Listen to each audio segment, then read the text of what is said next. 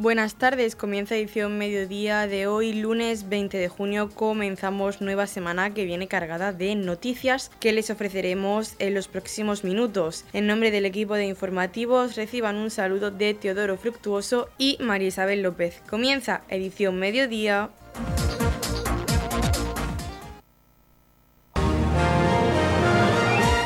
Edición mediodía. Servicios informativos. La Confederación Comarcal de Organizaciones Empresariales de Cartagena celebraba su Asamblea General Ordinaria, un acto que es el más importante para las empresas de la comarca del campo de Cartagena y que sirve para poner de relieve la unidad del colectivo como pilar fundamental para el desarrollo económico de la zona y además para poner en valor la figura del empresario y exponer sus reivindicaciones a la Administración local, regional y nacional.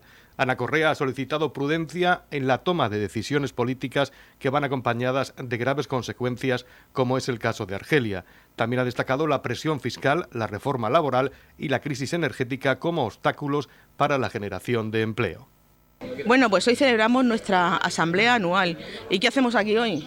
Bueno, pues contar un poco a los empresarios qué hemos hecho en su nombre, qué hemos estado trabajando, qué hemos reivindicado, cuáles son los problemas que nos hemos encontrado y cuál es la situación actual y nos sirve al mismo tiempo para comunicarle a los gobiernos que están aquí presentes y a los que no están presentes también, porque gracias a vosotros podemos transmitir nuestro mensaje, podemos comunicarles qué están haciendo bien y qué no están haciendo mal.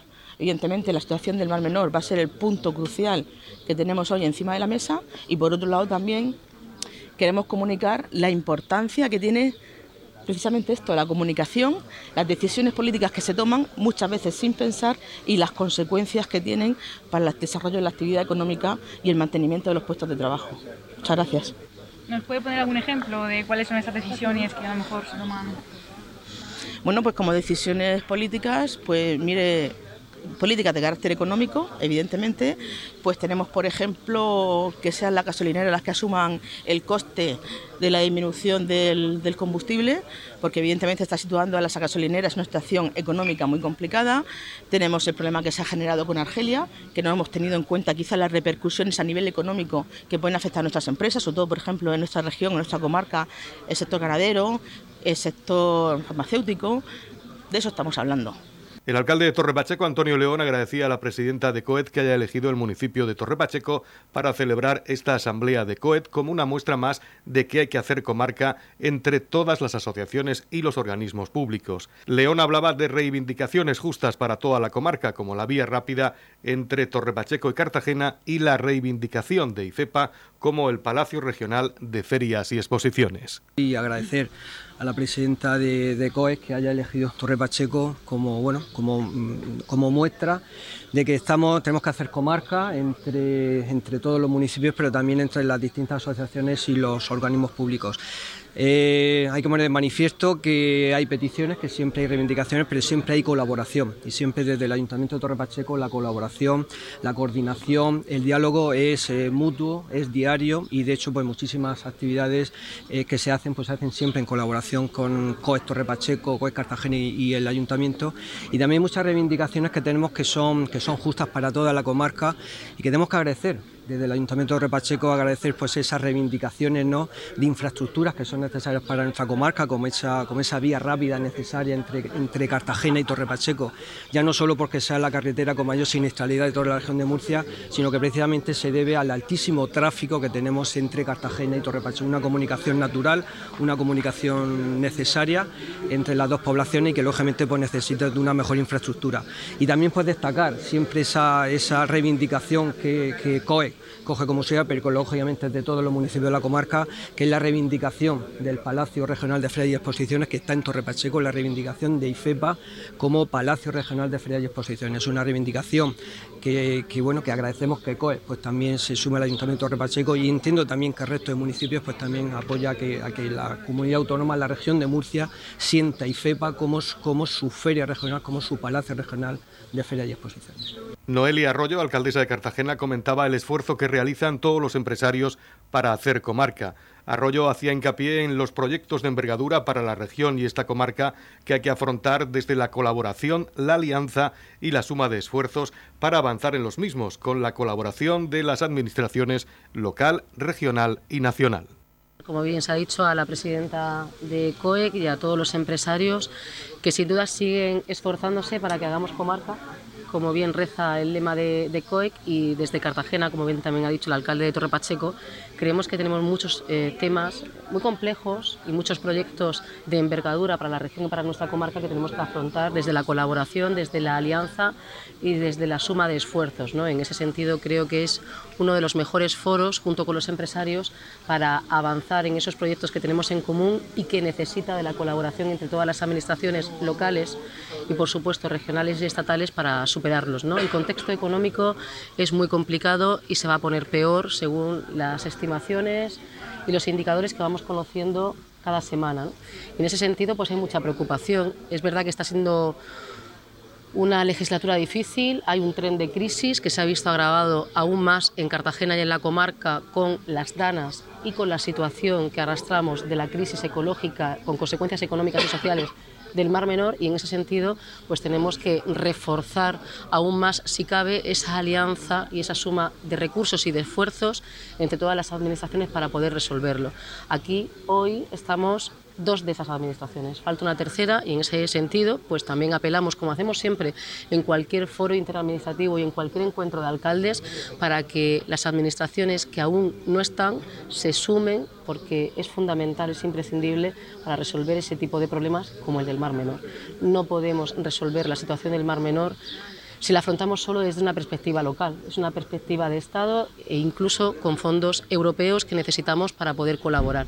Si bien es cierto que el problema ahora mismo no es económico, pero que se necesita la implicación de cualquier administración de alto nivel, por supuesto, porque luego siempre eh, se nos bloquean determinadas infraestructuras y procedimientos a la hora de tramitarlos en otras administraciones y creemos que esa, esa relación es fundamental. De hecho, ayer cuando conocíamos que el Gobierno de España tiene pensado el habilitar una oficina para el Mar Menor, enseguida desde Cartagena, desde el Gobierno municipal, solicitamos el que esa oficina esté instalada en Cartagena y que pueda dar servicio y que pueda dar la máxima información y que pueda colaborar lo mejor posible con todos los vecinos que estamos sufriendo las consecuencias del Mar Menor. Y una vez más, pues escuchar cuáles son las reivindicaciones en esta asamblea de los empresarios y ponernos a su, a su disposición para poder colaborar y para poder afrontar todos los retos. Es verdad que tenemos muchas urgencias, que estamos siempre metidos en dar respuesta a lo extraordinario, pero no podemos distraernos y tenemos que seguir trabajando en esos grandes proyectos que van a transformar nuestras ciudades. En el caso nuestro, hoy se le va a rendir además homenaje a José María Y creo que es un buen momento para decir que él participó en el plan estratégico de turismo que diseñamos en Cartagena, que es fundamental para seguir transformando nuestra ciudad. En ese sentido queremos agradecerle siempre su implicación a través de COEC y ojalá pronto veamos muchos de esos proyectos culminados, ejecutados y que sea también el mayor homenaje que podamos realizarle a los empresarios turísticos. El presidente regional Fernando López Miras anunció en este acto el lanzamiento de bonos turísticos que sufragarán este verano el 50% del coste del alojamiento de visitantes en municipios del Mar Menor con una ayuda directa de hasta 250 euros. En relación a la puesta en marcha de esta medida, López Miras afirmó que su ejecutivo trabaja escuchando antes a los empresarios y valorando sus propuestas. Por ello elogió la fortaleza y el arraigo de COED y afirmó que su papel es muy importante para el progreso de Cartagena, de su comarca, de la región de Murcia y de España.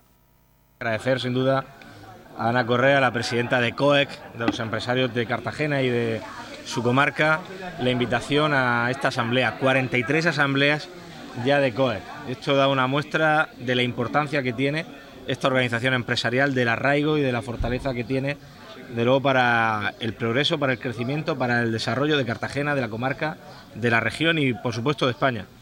Y venimos, lo más importante, a escucharlos. Ya saben que el gobierno de la región de Murcia trabaja escuchando antes a los empresarios, participando con ellos y por supuesto escuchando sus demandas y sus propuestas a la hora de trabajar y de tomar decisiones que les van a afectar y que también van a propiciar la creación de oportunidades, de empleos, eh, de puestos de trabajo, que es el fin último del gobierno de la región de Murcia. Estoy seguro de que, de que escucharemos la situación que han pasado desde los dos últimos años. Han tenido que hacer frente a la situación más difícil del último siglo, una crisis sanitaria, la pandemia de COVID, que trajo consigo una crisis económica y social, una crisis de escasez de materias primas, una crisis de la subida de precios en el combustible, en la energía, una inflación desmedida y descontrolada, agravada por la invasión cruel de Ucrania.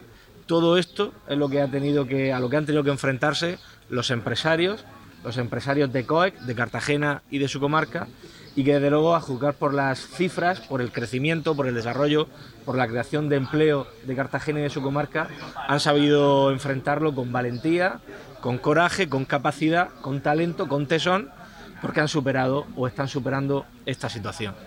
Yo creo que también ante los problemas que nos demanden y las reivindicaciones que nos plantee hoy COEC y los empresarios, lo que tenemos que hacer las administraciones es dar respuesta. Creo que estamos ante una crisis sin precedentes a nivel nacional, todos los organismos nos dicen que va a ir a peor y ante la inacción y la falta de decisiones y medidas del gobierno del señor Sánchez, creo que tanto la Administración regional como las administraciones locales tenemos que, dar un paso al frente y tomar decisiones. Desde luego se está haciendo por parte de las administraciones locales y también por parte del gobierno regional. La presidenta de COEX ponía un ejemplo de uno de los grandes problemas que están teniendo. Es eh, a lo que nos tiene acostumbrados el gobierno central, el yo invito y tú pagas.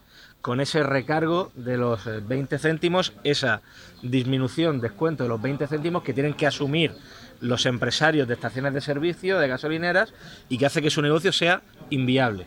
La región de Murcia ha sido la primera y única comunidad autónoma que ha puesto créditos a interés cero, más de 8 millones de euros a interés cero a todas las estaciones de servicio, a todas las gasolineras de la región de Murcia, para que puedan hacer frente a ese pago de esos 20 céntimos que le impone, al que le obliga el gobierno central sin darle un retorno inmediato de esa financiación.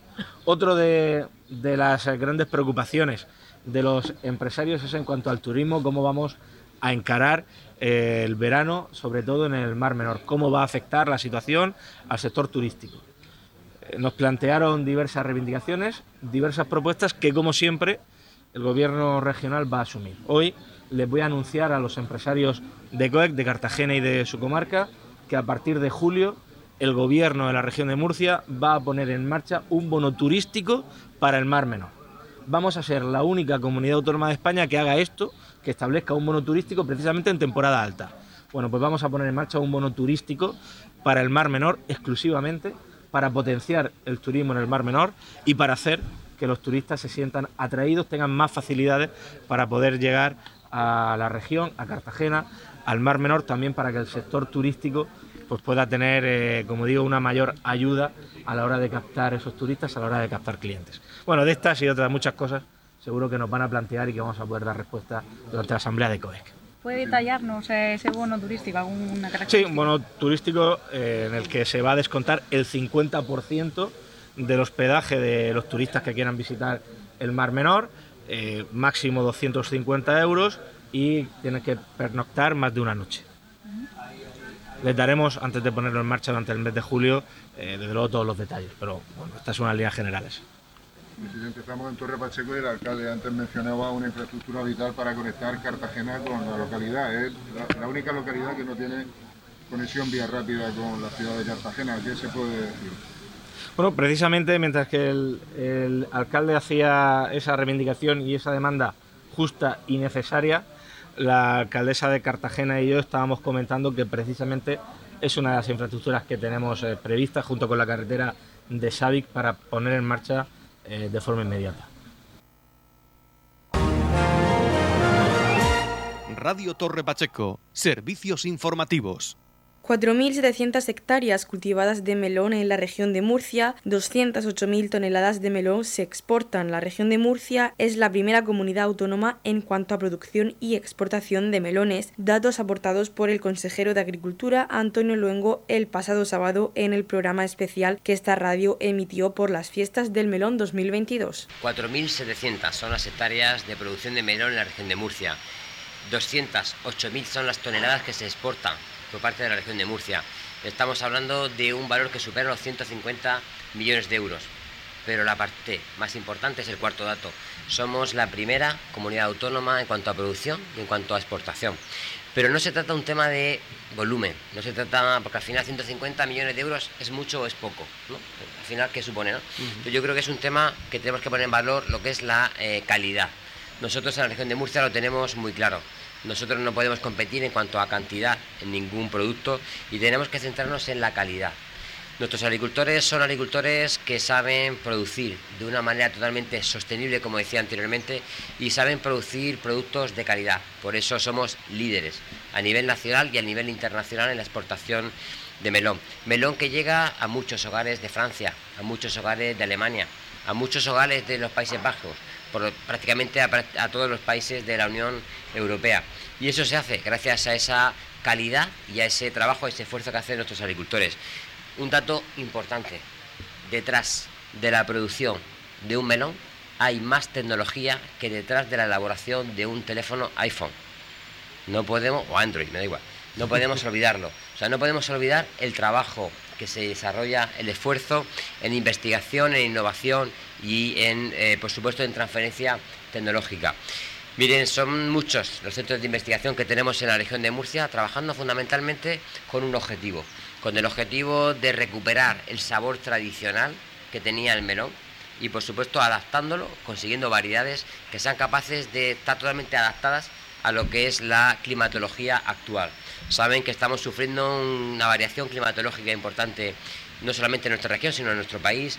Tenemos que ir por delante y tenemos que ser capaces de producir variedades que sean rentables, variedades que sean capaces de producir cantidad y calidad adecuada para poder eh, garantizar esa sostenibilidad, ese equilibrio entre el desarrollo económico, social y medioambiental. ¿no? En ese sentido, pues después de ese trabajo, de ese esfuerzo, de esa inversión tan importante que están haciendo, pues tanto nuestros compañeros de Merones el Abuelo, todos nuestros compañeros de COA, los cuales trabajan día a día eh, invirtiendo también en, ese, en esa investigación, en esa innovación, en ese desarrollo tecnológico y lo que es más importante aún, si me permite, en esa transferencia de ese conocimiento para que el agricultor pueda saber en tiempo real prácticamente qué tiene que hacer para poder obtener esa calidad y por supuesto esa variedad que pueda eh, ser totalmente adaptable a las condiciones climatológicas que tenemos en nuestra región. Yo por eso, de verdad, creo que es muy importante que nuestros agricultores, que todo el sector agrario ponga en valor ese trabajo que está desarrollando y por supuesto ese esfuerzo que está desarrollando. Sinceramente, probablemente dentro de muchos años sí pasen a la historia, ¿no? Pasen a la historia como, como esas personas responsables que fueron capaces de, de, marcar una transición que se produjo en el sector agrario a nivel mundial. Sin embargo, hoy, a corto plazo, pues no somos capaces de, de valorarlo ni de ponerlo en valor yo creo que es muy importante que nos paremos un poco y que aprovechemos cada segundo para pensar ese esfuerzo y esa inversión, esa inversión que están haciendo nuestros agricultores en esa investigación. Son muchos los recursos, a través de la Universidad Politécnica de Cartagena, a través de los CIFEAS, a través de los centros de investigación, a través de, de los centros de demostración agraria que tenemos en la región de Murcia, que van investigando y van desarrollando variedades garantizando ese sabor tradicional que todos eh, añoramos y todos queremos recordar y por supuesto con variedades que puedan ser totalmente adaptables a las condiciones climatológicas que tenemos hoy en día. Por eso para mí, de los cuatro datos que he dado, el más importante es el hecho de poner en valor esa calidad que producen nuestros agricultores y lo producen aquí en el campo de Cartagena y le puedo garantizar que lo producen con orgullo, y nosotros, yo como consejero, nuestro presidente Fernando López Miras como presidente, vamos a seguir trabajando de forma eh, rigurosa, de forma concienciada y por supuesto vamos a seguir trabajando de forma totalmente responsable para poder garantizar que estos agricultores puedan seguir desarrollando su labor, que no es ni más ni menos que producir alimentos de calidad. Yo solamente hago una reflexión. Si actualmente, hace un momento lo decía, ¿no? ese incremento que han sufrido no solamente nuestros agricultores, sino todos hemos sufrido el recibo de la, de la, de la electricidad, de la, de la luz en nuestra vivienda de más de un 300%. ¿Por qué? Porque tenemos una dependencia de terceros países. ¿Qué ocurriría si tuviéramos una dependencia en cuanto a alimentos de terceros países? No podemos olvidar que hace apenas dos años sufríamos la principal pandemia de los últimos siglos, la única pandemia de la historia en la cual no ha faltado alimento. Ya ha sido gracias a nuestros agricultores. Muchos, incluso aquí, en la región de Murcia, aplaudían a los agricultores en el momento de pandemia. Sin embargo, hoy hay quienes, por desgracia, cuestionas ese labor y ese, trabajo que están desarrollando. Por eso yo eh, creo que esto es un problema de información y de comunicación. Yo agradezco a Radio Torre Pacheco que nos haya dado la oportunidad de utilizar estos minutos para poner en valor ese trabajo y ese esfuerzo. Creo que debemos dedicar mucho tiempo a la comunicación, hacerlo de una forma fehaciente y totalmente objetiva. No se trata de convencer a nadie, se trata de que todo el mundo conozca lo que están haciendo nuestros agricultores. No quiero ni pensar qué ocurriría si tuviéramos una dependencia de alimentos de terceros países. Y eso no podemos permitirlo bajo ningún concepto.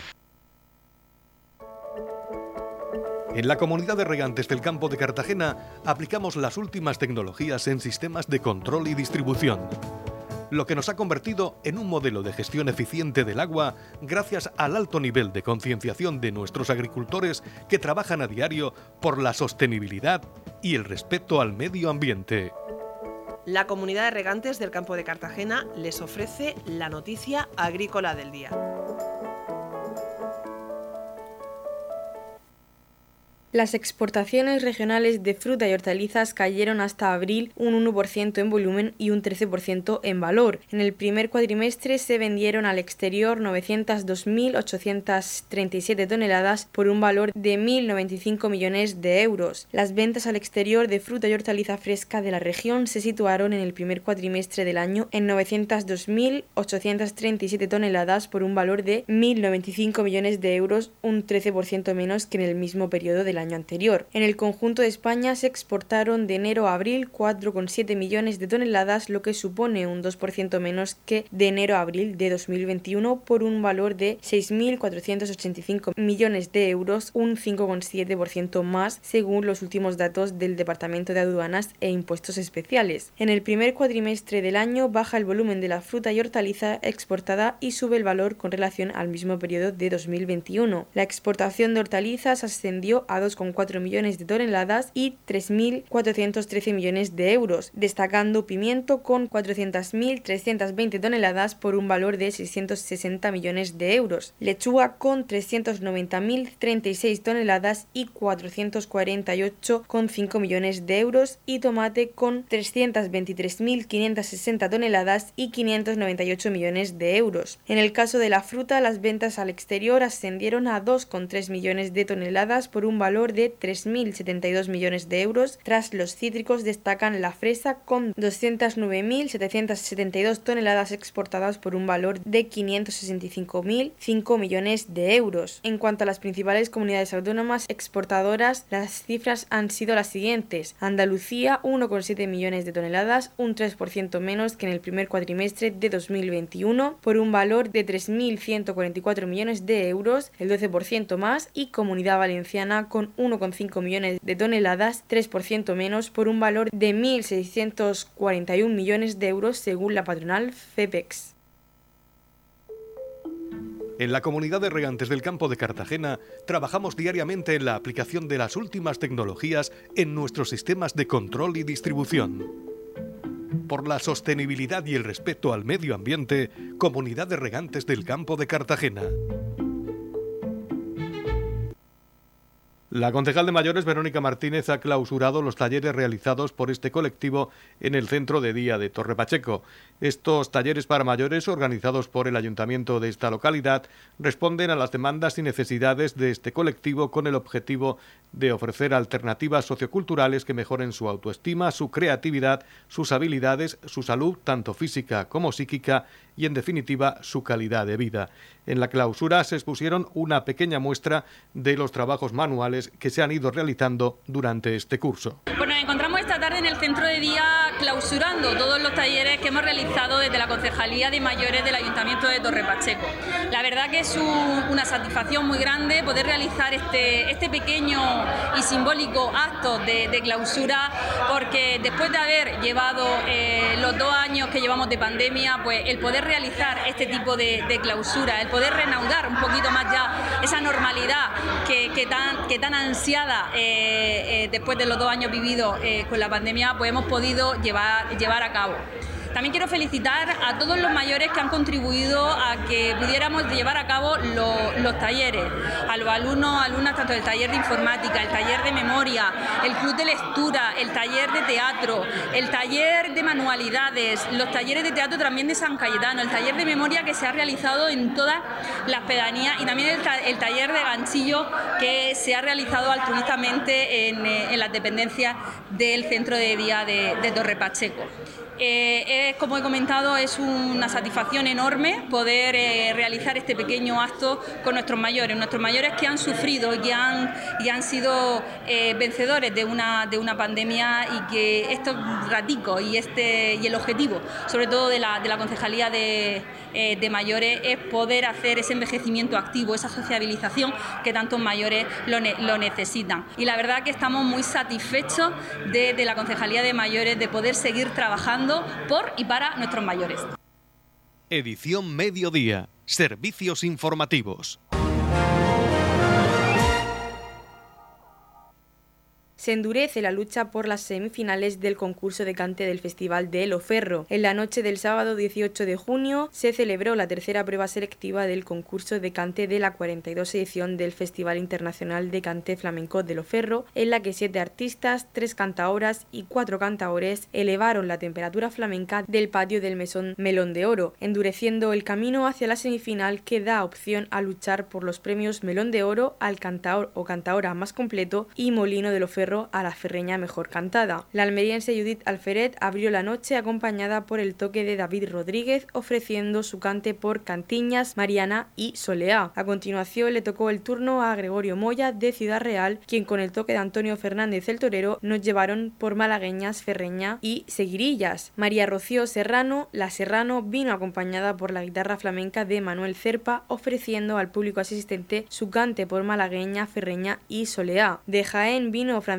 Troya, quien se acompañó él mismo a la guitarra, llevándonos por malagueñas, seguirillas y tarantas. Descanso para tomar aire y vuelta al cante de la mano de Natividad Calvante, venida desde Jaén y acompañada por Fernando Rodríguez para arrebatarnos por caracoles, farruca y seguirilla. La final de la noche la afrontamos con dos voces masculinas, la de Andrés Armero con la sonanta de Fernando Rodríguez ofreciendo granaína, soleá y alegrías y Paco con con el toque del torero llevándonos por malagueña, ferreña y seguirilla. Finalizada la gala, los aficionados y aficionadas de Loferro se llevaron una bonita sorpresa, ya que Raúl El Valilla, presente durante toda la noche en el patio del Mesón Melón de Oro, ofreció su cante por alegrías, bulerías y fandangos con el toque del torero y su hijo Manuel del Torero. La vuelta del hijo pródigo al lugar donde comenzó a cantar y del que también se podrá disfrutar en el marco de la 42 edición del Festival de Loferro. El próximo sábado 25 de junio la actividad vuelve al patio ferreño con la disputa de la cuarta prueba selectiva que seguro hará disfrutar a aficionados y aficionadas de este arte que Loferro tiene un bastión infranqueable. Recordamos que la venta de entradas para la 42 edición del Festival Internacional de Cante Flamenco de Loferro ya están abiertas a través de la plataforma web Entradas a tu alcance en www.entradasatualcance.com y también en todas las oficinas de correos de España. El festival contará con artistas de la talla de Diego Carrasco, Esperanza Fernández, Remedios Amaya, Niño de Elche, Sergio de Lope, El Turri, Mercedes Luján o Raúl El Valilla, entre otros grandes artistas. Pueden seguir toda la información del festival y actividades de la peña en la página web www.loferroflamenco.com.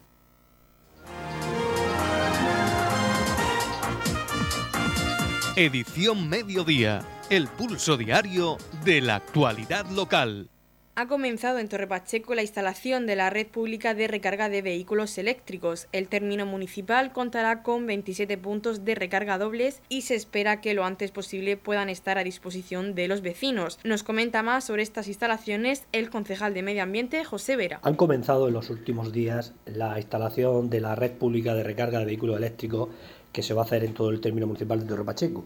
Las obras, las obras han comenzado por una de las empresas adjudicatarias de uno de los lotes que va a colocar puntos en Torre Pacheco, casco urbano y un punto en Balsique. La red completa, eh, que se conformará por 14 ubicaciones diferentes, costará de 27 puntos de recarga doble distribuidos por todo el municipio.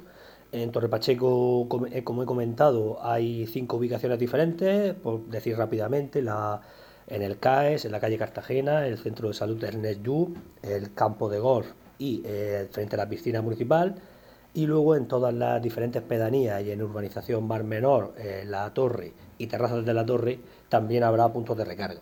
Estos puntos de recarga que gestionarán las empresas adjudicatarias funcionan bueno, a través de una aplicación móvil. Bueno, la gente que normalmente ya utiliza esos puntos sabe un poco el funcionamiento. A través de esa aplicación, dándose de alta, pues ya pueden hacer el pago el correspondiente a la recarga y cargar sus vehículos.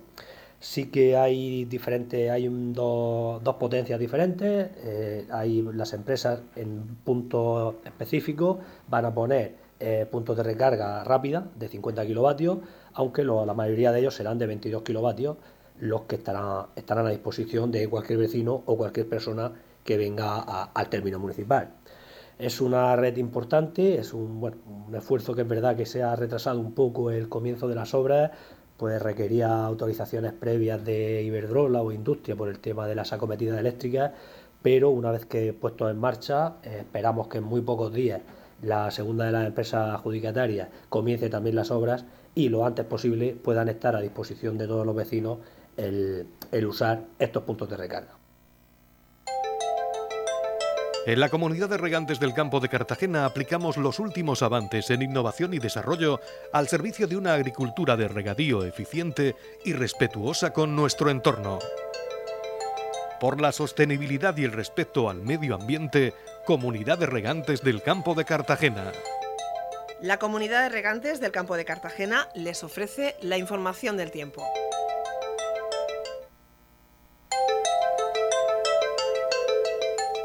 A continuación conocemos la información meteorológica para hoy lunes 20 de junio en la región de Murcia. Temperaturas estables, cielos poco nubosos con nubosidad de evolución diurna en las sierras del interior, sin descartar chubascos y algunas tormentas en el noroeste. Temperaturas estables y vientos flojos variables y brisas. La capital Murcia alcanzará una máxima de 37 grados y una mínima de 20. El campo de Cartagena alcanzará una máxima de 31 grados y una mínima de 21. Y en el Mar Menor tendremos una máxima de 33 grados y una mínima de 19 grados.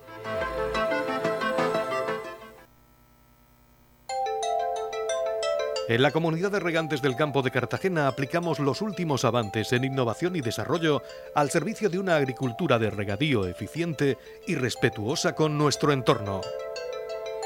Por la sostenibilidad y el respeto al medio ambiente, Comunidad de Regantes del Campo de Cartagena.